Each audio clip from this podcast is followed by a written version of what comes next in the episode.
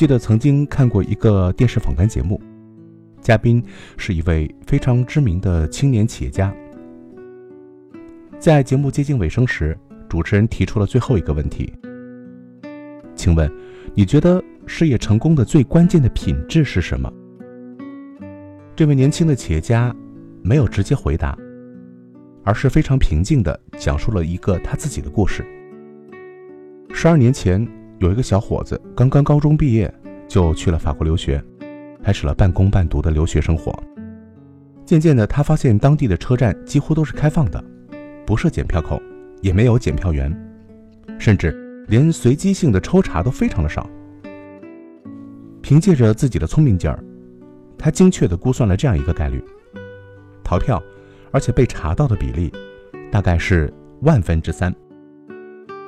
他为自己的这个发现沾沾自喜。从此以后，他便经常逃票上车。他还找到了一个宽慰自己的理由：自己还是个穷学生嘛，能省一点是一点。四年过去了，名牌大学的金字招牌和优秀的学业成绩，让他充满了自信。他开始频频地进入巴黎一些跨国公司的大门，踌躇满志地推销自己。然而，结局却是他始料不及的。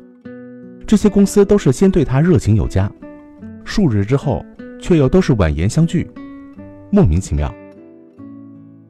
最后，他写了一封措辞恳切的电子邮件，发给了其中一家公司的人力资源部经理，烦请他告知不予录用的理由。当天晚上。他就收到了对方的回复。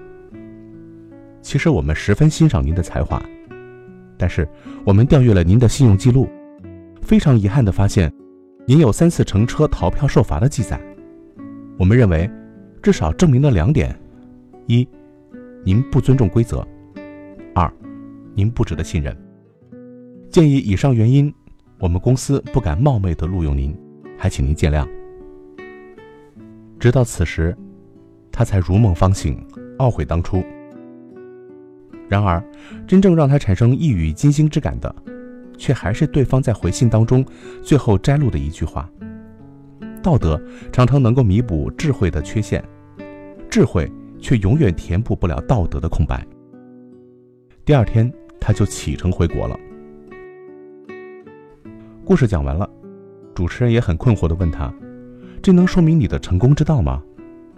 他说：“是的，因为故事当中的年轻人，就是曾经的我。”他坦诚的、高声的说：“我能走到今天这一步，只是因为我一直将昨天的绊脚石当成今天的垫脚石而已。”人生总是复杂，道理却相对简单。更多的时候，一句话，一辈子。